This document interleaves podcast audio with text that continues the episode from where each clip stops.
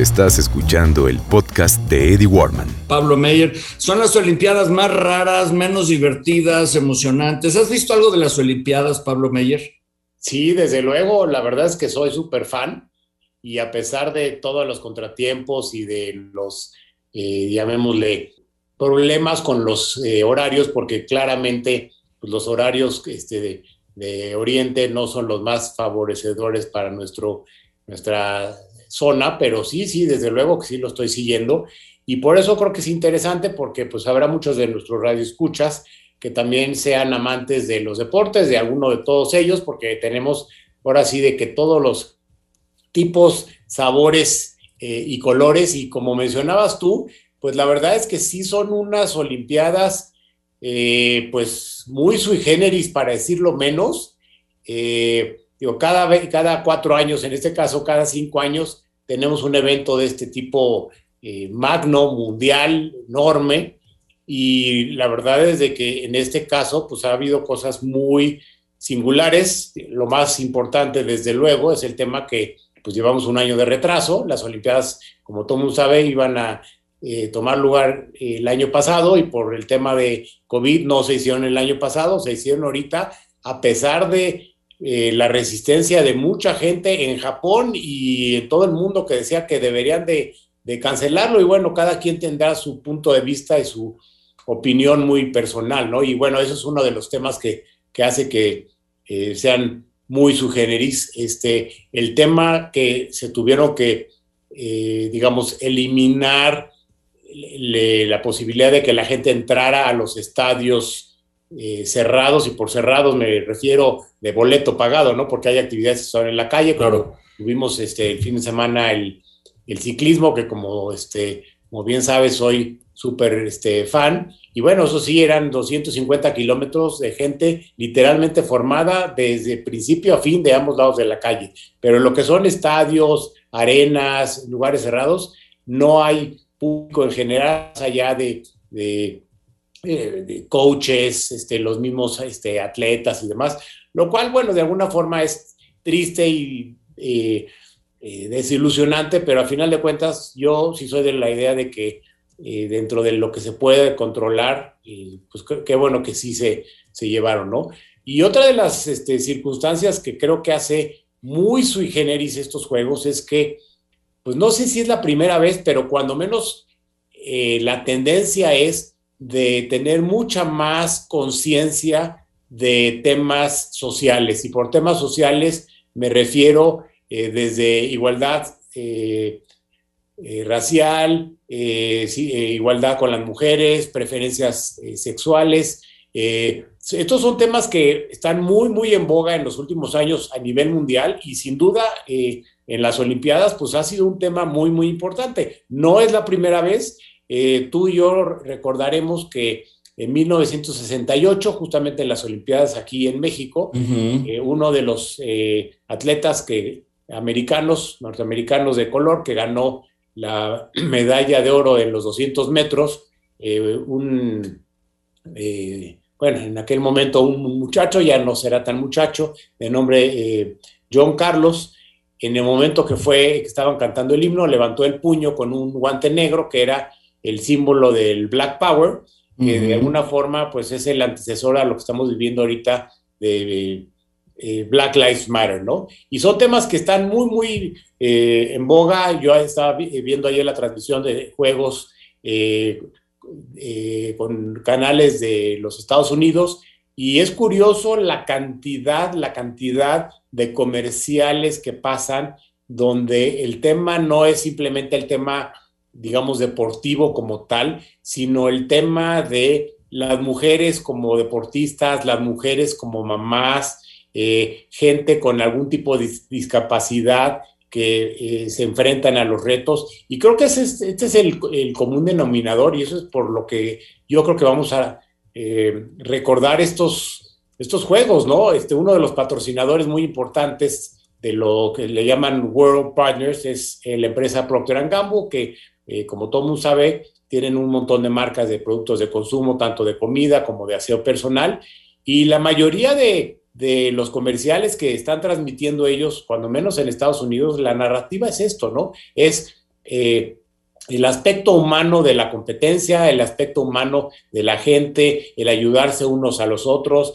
es este, cómo salvarla este, frente a la adversidad. Y realmente son cosas que antes no veíamos en, en las Olimpiadas y en general no veíamos en otros lados. ¿no? Eh, otro de los temas es el peso que están teniendo, y de nuevo, no es la primera vez, pero cada vez lo vemos más, atletas que tienen pues, eh, que pertenecen, digamos, a algún tipo de, de minoría eh, racial y una de ellas, que creo que es este, muy asintomático de esto que estamos comentando, es esta este, chiquita eh, americana también de color, este, Simone Biles, que lleva creo que tres o cuatro Olimpiadas y que está catalogada como una de las mejores gimnastas este, de, de todos los tiempos. Y bueno, pues este, eh, tienen una historia muy sui generis, este, como menciono, pues es de color, este, es mujer y sin embargo está siendo una de las superstars de, de, eh, de las Olimpiadas.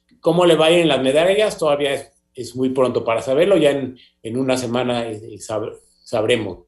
Eh, Oye, yo me acuerdo, ahora estabas diciendo de este atleta de color que alzó la mano Sí. Eh, sí me acuerdo de unas imágenes que enfocaban en la televisión a Díaz Ordaz, a Gustavo Díaz Ordaz, era el presidente de la República, que aunque eh, las Olimpiadas se las otorgaron al presidente Adolfo López Mateos, él fue el que eh, negoció sí. esa concesión, fue Díaz Ordaz. Sí me acuerdo la cara de, de, de, de o sea, haz de cuenta que se le endureció la quijada, eh, no se esperaba eso, eh, no era contra, iba contra el status quo político de aquella época en México y en el mundo en general. Y, y sí fue un, un, suceso que fue muy comentado mundialmente.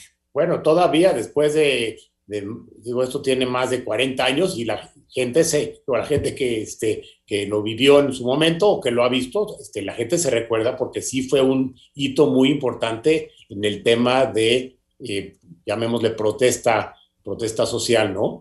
Eh, ¿Cómo se llamaba este? Estoy buscando una foto de él. John Carlos. Uh, John Carlos. A ver, este, a ver si, si eh, Tommy Smith, afroamericano, de una medalla de oro, bronce. A ver si logro alguna imagen de él levantando el puño. Si no me equivoco, aquí este, está, fueron aquí está. El, la medalla de oro y de plata fueron para dos norteamericanos. Dos norteamericanos de color, es correcto. Sí, sí. Aquí está, mira ese, ese momento tan importante. Eh, déjame mover. Exacto. Movernos nosotros. Oh, que la ya se me fue. Espérame, ya se me fue. Espérame, espérame, espérame. Eh, déjame volver a, a, a, buscar esta imagen. Eh, sí, sí, qué, qué, gran momento ese, ¿eh? Pablo Meyer. De... Sí, sin duda, sin duda. Eh, otro de, las, de los apuntes interesantes que quisiera mencionar tiene que ver con lo que hablamos de mercadotecnia es el tema de los patrocinadores mundiales en, estas, en estos Juegos Olímpicos. Uh -huh. eh, digo, nada más para explicarlo de una manera muy, muy rápida y somera, eh, lo, eh, el Comité Olímpico Internacional tiene varios niveles de patrocinadores, dependiendo un poco el, la capacidad económica y, y, el alcance mundial de ellos. El, el, el número uno es eh, lo que le llaman ellos este, eh, Olympic Partners, y estos son 12, 14 patrocinadores que cada uno de ellos invierte en el ciclo olímpico. O sea, esto es muy importante para entenderlo, ¿no? O sea, no se refiere nada más a este, que, que pagaron por los Juegos Olímpicos, sino durante cuatro años. ¿okay? Uh -huh. La friolera de 100 millones de dólares cada uno. ¿okay? Ay, no está todo. ¿No, ¿No, los tienes ahí tú? Este, pues hay días que uno no lo gana, aunque no lo creas. Ahorita, sobre todo en, ahorita, en, época en esta época, ¿no? En época de vacaciones a veces sí se, se complica. Se este, complica, sí. El, okay. el, eh, algunos de estos este, nombres que seguramente todos ustedes este, han eh, visto, tenemos a, este, a Toyota, este, tenemos, eh, aquí tengo la, la lista si me permites. Te permito. Tenemos a Toyota, este, mencionaba Procter Gamble, Samsung, Panasonic, eh, Visa, o sea, las tarjetas de crédito, General Electric, Intel, Dow eh, y Coca-Cola, que de alguna forma no sorprenden porque son empresas, eh, muchas americanas, muchas, este, algunas este, asiáticas y demás, pero son empresas muy, muy grandes que tienen el presupuesto y tienen lo que llamamos el reach para realmente llegar a todo el mundo, ¿no? Lo interesante es que en esta lista hay un par de, exacto, hay un par de nombres que llaman, este, pues a mí me llama mucho la atención, ¿ok? Uno es este Airbnb, ¿ok? Esta empresa de, de renta de, bueno, de espacios, de casas, de departamentos. Y el otro es este Alibaba eh, Group, Airbnb es americana, este Alibaba es eh, China, eh, Alibaba es más o menos el equivalente a, pues un poco la venta entre eBay y Amazon. Y lo interesante de esto es que pues Alibaba tiene escasamente 20, 21 años de existencia, ¿ok? Y Airbnb este, la fundaron en 2008, ¿ok? Y entonces estás hablando que hace este, tres ciclos olímpicos, no nada más no eran patrocinadores, sino no existía la empresa, ¿no? Lo cual sí, tienes, esta, eh, tienes estas dos empresas nuevas, como bien dices, eh, que entran en el escenario eh, por primera vez, que son Airbnb y Alibaba, aunque tienes las grandes como Visa, como Intel, Toyota no nos extraña, aunque a Toyota dijo que no iban a transmitir ya anuncios, eh, o algo leí que ya no iban a sacar anuncios ahora durante las Olimpiadas. Así es, y, eso obedece, y no iban a sacar anuncios en Japón, porque el, tema de que si se hacían o no hacían los juegos se volvió muy controversial precisamente en Japón, y pues lo que no quieren es meterle más leña al fuego. Continuó con Pablo Meyer, eh, unos minutos más para eh, concluir con el tema de la, del marketing y las Olimpiadas. Eh, Adelante, Pablo. Sí, hablábamos de, de, qué otros patrocinadores están en esta liga de, ligas mayores, digamos, de, de World Olympic Partners, y el otro es Omega, que curiosamente es su debut en estos Juegos Olímpicos, o en este ciclo olímpico más bien, y es el único de las, eh, la única marca en la categoría de moda, eh, calzado y ropa en esta categoría. Eh, las grandes marcas que como sabemos tenemos a este, Nike, Adidas, Under Armour, este, Reebok, etcétera, no, no entraron y no le entraron a esto. Está ASICS, pero en una categoría más abajo. Y es muy ah, interesante porque claro, estas marcas sí patrocinan, es importante mencionarlo, a muchos de los equipos nacionales, más no es un patrocinador eh, a nivel eh, Juegos Olímpicos, ¿no? Y otro de los que normalmente sí teníamos y que por alguna ocasión, por alguna razón en esta ocasión no están, es eh, McDonald's, esta marca de comida rápida que la verdad está en todo el mundo. Y bueno, uno de los retos para todas estas marcas es cómo canalizar sus esfuerzos, ya que, como mencionamos, no hay público en los estadios y bueno, pues por ende, en, general, en Tokio no hay turismo o gente que fue específicamente a ver los Juegos. Y esto ha sido uno de, los, eh, de las estrategias claves de todas estas marcas en todos los Juegos Olímpicos donde no nada más es sacar el anuncio en televisión, sino una serie de activaciones y actividades y experiencias en el eh, eh, lugar físico, ¿no? Lo cual pues se vuelve mucho más complicado por varios motivos. Uno, porque, pues, como mencionaba, no hay gente en los estadios, no hay gente en Tokio, la gente está pues, en sus casas o en sus países. Y por otro lado, tenemos el tema de que la televisión que tradicionalmente abarcaba el noventa y tantos por ciento de, digamos, el reach o el contenido de los Juegos Olímpicos, el, el cálculo en esta ocasión es que eh, sí sigue siendo muy importante, pero nada más es un 60%. El otro 40% se entera de los juegos a través de streaming o de redes sociales o de artículos en periódicos o lo que sea. Y la verdad es que sí lo vemos todos los días, ¿no? O sea, te comentaba yo que, que sigo yo este, muy de cerca el tema de ciclismo y, y, por los horarios, pues la verdad es que no me he quedado hasta las 2, 3 de la mañana viéndolo, pero curiosamente me levanto, eh, no sé, ayer domingo, hoy en la mañana, y tengo en mis feeds de, de redes sociales todos los resúmenes y puntos de vista, fotografías, videos y demás de, de, de los aspectos eh, pues sobresalientes. ¿Para qué la ves? ¿Para qué las ves a las 3 de la mañana? Y, y ahora que estén en Australia, digo, ya, ¿a dónde ya se firmó uno nuevo Australia, creo, no? Es el, ya, ya, ya, se autorizó ayer que Australia es la siguiente sede de las Olimpiadas. Sí. Este, pues también están 14 horas antes que nosotros. Así es, así es. O sea, 14 horas en adelante, es correcto, sí. Sí, adelante de nosotros. O sea, nosotros ya llevamos 14 horas de retraso este, contra, en este momento, o 12 horas contra, Japón. Y otro de los este, aspectos interesantes, por el mismo hecho que ya no hay presencia de gente allá, es lo que en su momento dado le llamaban este, estrategia de guerrilla, que era los, las marcas, y en esto se destaca mucho Nike, que patrocinaban cosas en particulares o atletas en particular, pero no los Juegos Olímpicos. Y la gente se quedaba con la idea de que Nike era uno de los patrocinadores y lo hicieron durante años y años. Yo entre ellos. Y yo pensé que eran patrocinadores. Bueno, y les funcionaba muy bien. Este, hay una historia este, lindísima de las Olimpiadas de 96 con eh, Michael Johnson, que fue el corredor, no sé si te recuerdas, que, que ganó una medalla en, no me acuerdo si fue en los 100 o 200, creo que en 200 metros, con, y traía unos zapatos Nike de oro, y se volvieron el, el, tema de conversación y todo el mundo pensaba que Nike era uno de los patrocinadores.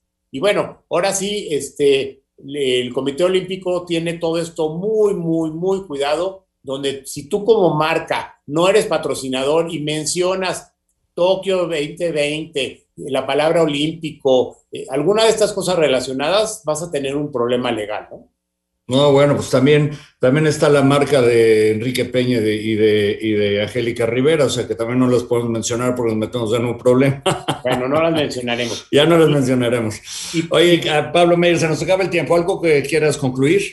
Nada más este, mencionar los nuevos deportes que hay, que no sé si te estabas tú enterado, que hay este, skateboard, patineta, hay surfing, hay karate y hay escalar montañas, o sea, muros, pues.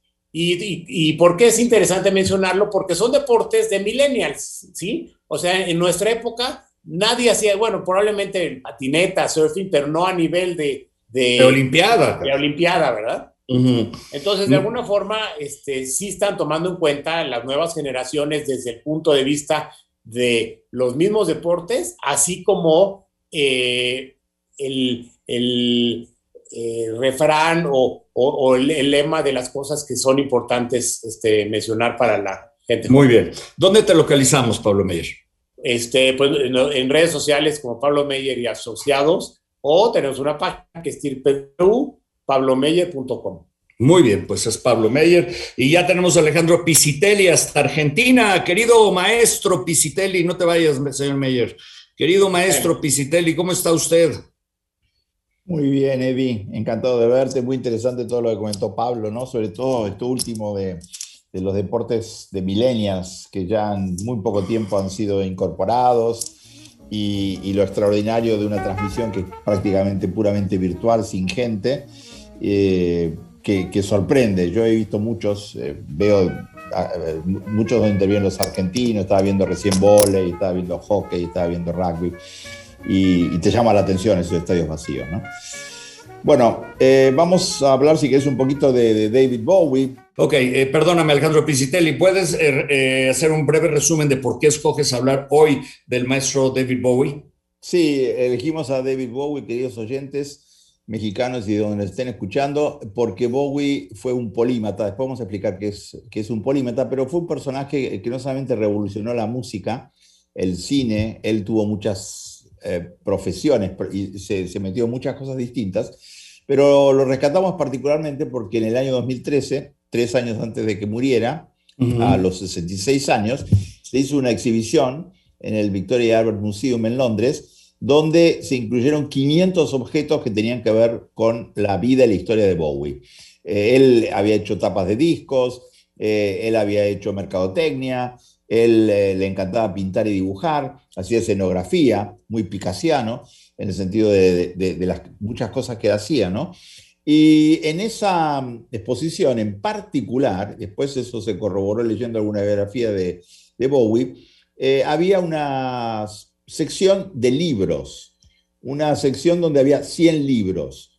Esos 100 libros eh, eran un listado que había hecho Bowie, porque Bowie era un lector omnívoro, era un lector, pero que devoraba libros y no le gustaba viajar en avión. Entonces, cuando hacía giras, por ejemplo, por Estados Unidos, andaba mucho en tren y llevaba muchos eh, objetos, llevaba su guitarra, llevaba instrumentos musicales, llevaba ropa, llevaba un montón de cosas y llevaba unos baúles, unos baúles gigantescos en donde llevaba libros en esos baúles. ¿Cuántos libros llevaban los baúles? 1500 libros. Era una biblioteca andante. O sea, no había Kindle en esa época, ¿no? Eh, eh, ¿Más que tú? Más, bueno, no más que los que tengo arriba, no, pero, pero sí portátil. Tenía unos baúles gigantescos y se llevaba esos libros. Yo, yo he visto a Pisitelli traerse maletas de Miami rumbo Argentina cargadas de libros compradas en, en Noble, en, ¿cómo se llama esta? Este, en Barnes Noble, que ya, que ya, hay muy pocas.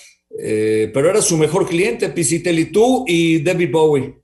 Claro, o sea, es que de hecho Bowie en el año, en el año 98 escribió muchos reviews de libros en, en la sección digital de Barnes Noble, ¿no?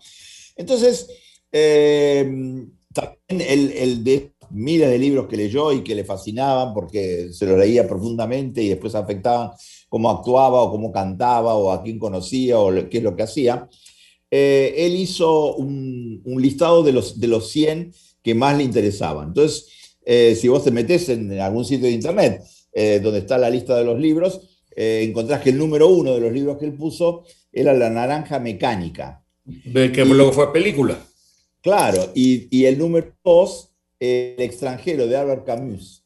E incluyó, por ejemplo, en el lugar cuatro, El infierno de la Divina Comedia de Alighieri. Fíjate las cosas que tipo leía. Pero, o sea, uno de los libros más complicados y aburridos de leer, El infierno, porque no le entiendes nada. Claro, pero también tenía Lolita de Nabokov, o tenía Madame Bovary de Flaubert, La Ilíada, fíjate qué libros, ¿no? Y, esos dos, de Ilíada y La Odisea, y ese de Alighieri, eh, y El infierno, uff, mano, son libros que... muy densos. Y muy, muy densos. Claro, pero también tenía cosas fascinantes. Como Son más densos que la mañanera mexicana.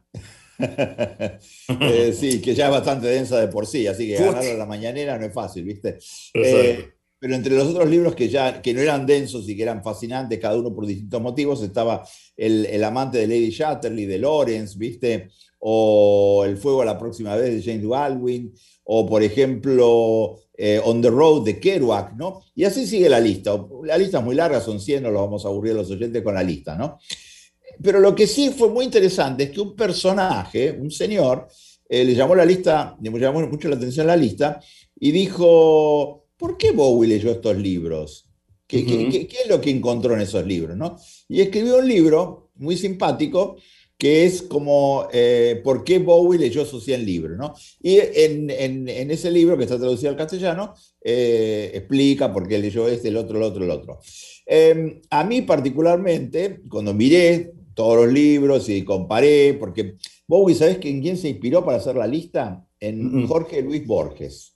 No me digas había hecho una lista. Una vez Borges dijo, voy a hacer la lista de los 100 libros que más me influyeron en mi vida. No la terminó, hizo 75-80, pero Bowie la conocía. Entonces dijo, ah, si Borges iba a hacer una lista, yo voy a hacer mi propia lista, que tiene algunos libros en común con la de Borges. Y entonces, em, como yo te decía, eh, esos 100 eh, libros em, son diferentes, muy interesantes, uno de John Cage, uno de Orwell, 1984, viste que es muy conocido, eh, o los eh, Evangelios Gnósticos de Ellen Page, o uno que vos conocés seguramente, y a lo mejor te interesó en su momento, que era Sangre Fría de Truman Capote, eh, o El Gran Gatsby de, de, Fitzgerald. Qué, rico escribía Truman Capote, me, encanta Truman Capote. Sí, viste, hace poco teníamos la película, ¿no? Este, a Sangre Fría. Entonces, yo miré eh, de todos los libros que había ahí y hubo cuatro que me llamaron especialmente la atención de la lista de, Bowie.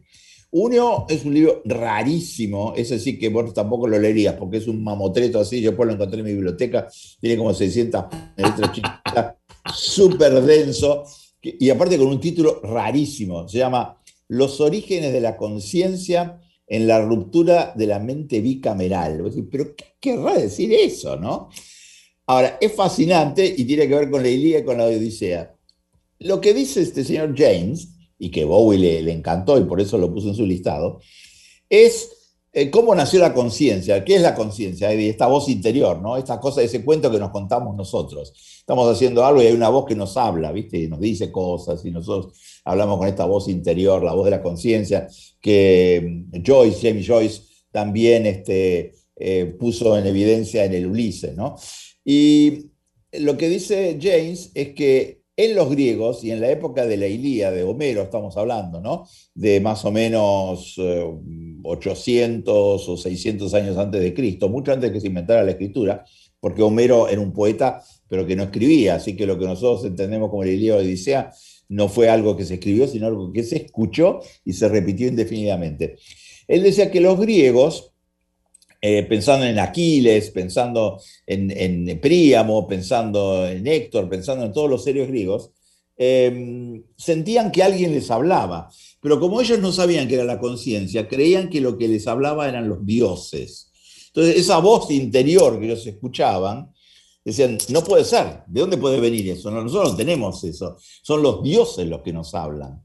Y entonces se tardaron siglos en interiorizar esas voces y convertir en esas voces de los dioses que nos decían qué hacer en la conciencia humana que tenemos ahora y que cada vez que hacemos algo, pensamos algo, nos va contando historias internamente. Me pareció absolutamente fascinante, uno de sus cuatro libros del listado. Otro es uno de Camille Paglia, que es una feminista muy crítica, que las feministas la odian ahora, eh, es un libro famoso de ella. La odia porque no es convencional, la odia porque critica las posturas más radicales del feminismo, la odia porque tiene una visión muy eh, sofisticada eh, del arte contemporáneo, en donde no lo polariza como lo hacen ahora.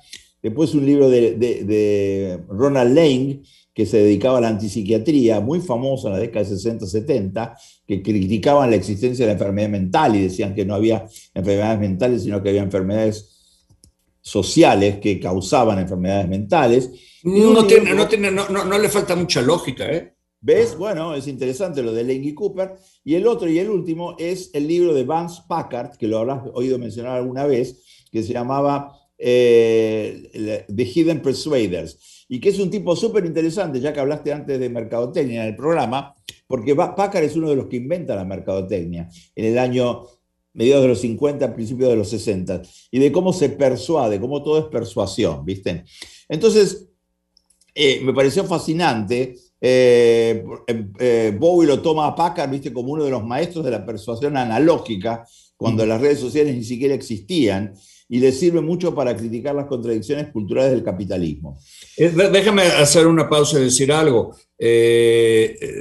me preguntan que qué son los polimatas. Polimatas son los sabios, los eruditos, los que pueden hacer muchas cosas, que tienen muchos conocimientos. Léase Leonardo da Vinci y yo les invito a que en redes, en Twitch o en Instagram o en Facebook o en WhatsApp en el 55 91 98 66 24 55 91 98 66 24 vean la posibilidad de decirnos cuáles son tres o dos eh, polímatas eh, que pudiera, eh, o, sí, polímatas que usted recuerda que, o que le han llamado la atención. Recuerdo individuos que saben y aprenden mucho y enseñan mucho o que hacen muchas cosas, como David Bowie, entre otros. Ya dije Leonardo da Vinci, usted me puede dar más. ¿Te parece bien, Alejandro Pisitelli, mi pregunta?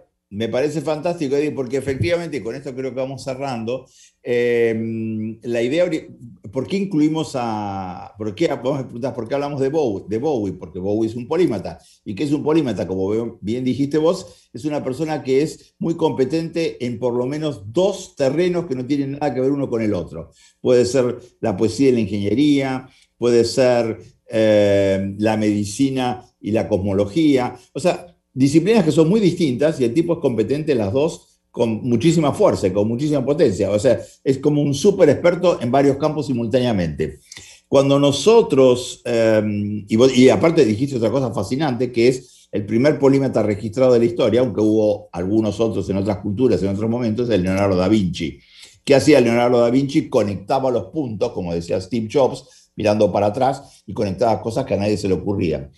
Eh, nosotros hicimos un trabajo en la Universidad de San Andrés, donde estoy dando un curso sobre escenarios del futuro, diseño del futuro, y una de las partes del, programa es eh, identificar y justificar eh, por qué tal o cual persona es un polímata. Y entonces dijimos, bueno, eh, lo tenemos que encontrar en la pintura, lo tenemos que encontrar en el arte, lo tenemos que encontrar en la música, lo tenemos que encontrar en la ingeniería, lo tenemos que encontrar en la política inclusive, ¿no? Eh, hablando de política, para nosotros una, una polímeta en la política es Angela Merkel.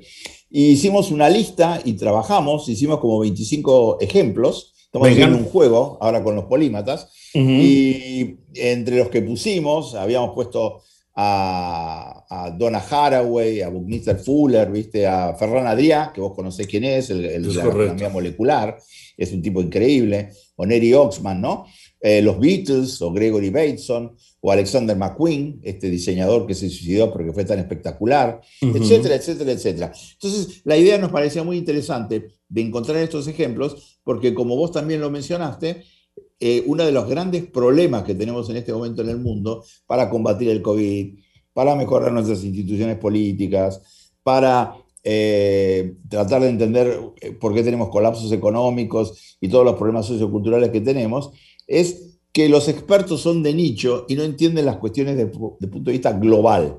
No entienden las cuestiones desde el punto de vista de todas las interacciones que tienen la política, la economía, la cultura, lo social, etcétera, etcétera.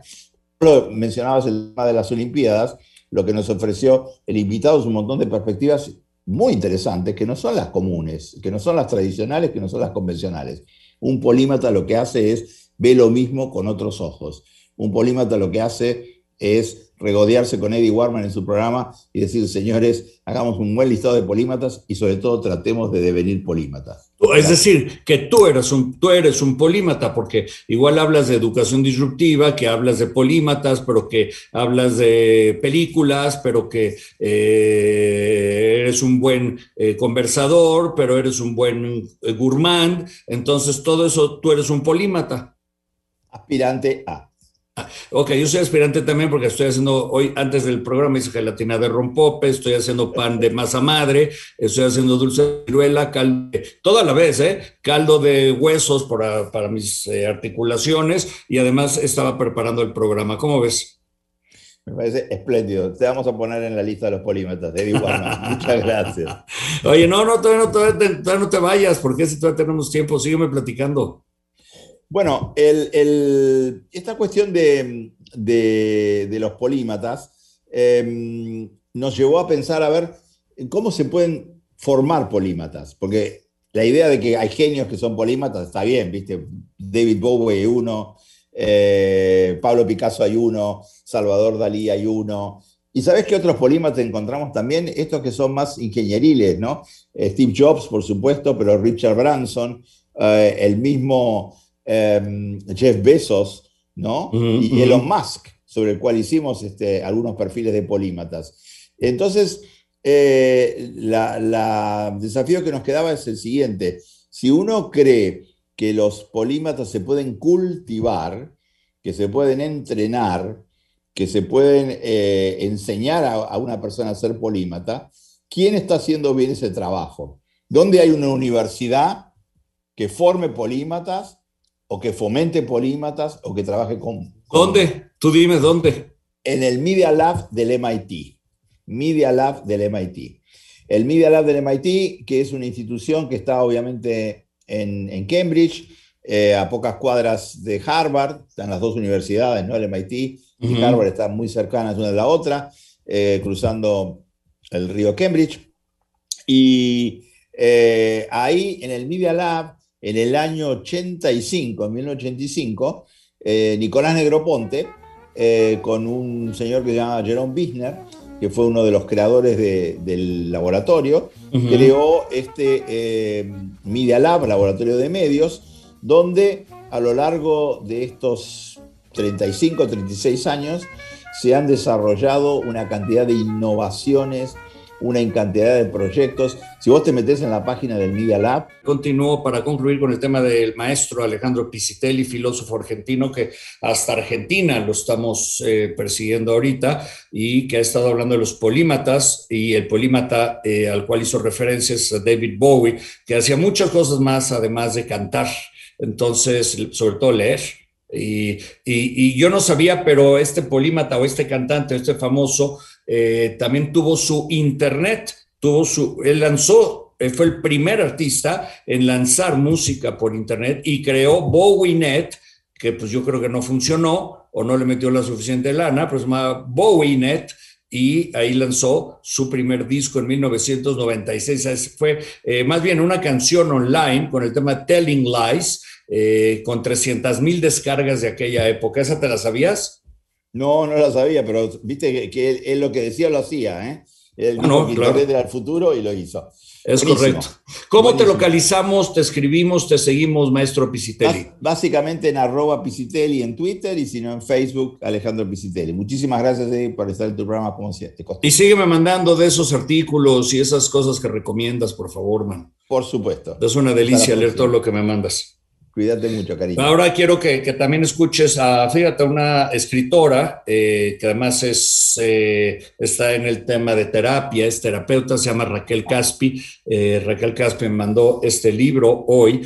Raquel, me da mucho gusto saludarte y darte la bienvenida. Gracias por, por el tiempo y por compartir con nosotros eh, tu libro. Eh, me interesa mucho eh, que le platiques al público de qué se trata este libro, que yo sé que son, son dos historias o varias historias muy fuertes de la trata de niñas, de la trata de personas. Por favor, bueno, pues bienvenida también a Twitch para que los chavos que están en Twitch por favor, eviten todo lo que sea la trata de niñas, de niños, eh, combátanlo con nosotros. Eh, el maltrato a la mujer hay que combatirlo. La mujer es lo más importante que hay y las mujeres, por lo menos en nuestro país, son las que van a cambiar al mundo. Bueno, a, México van a ser las mujeres, de veras, los hombres, no, las mujeres las que van a cambiar al mundo.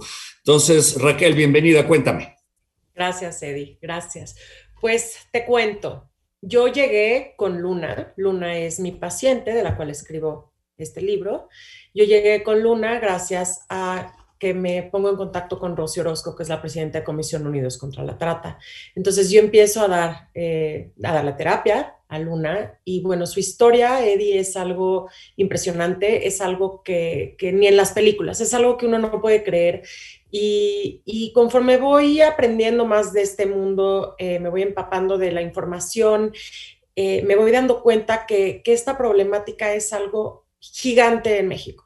¿No? Y cuando escuchamos trata de personas, muchas veces nos vamos luego, luego a trata de blancas y creemos que, siempre tiene que ver con explotación sexual. Y no es así. Hay 11 modalidades de trata de personas.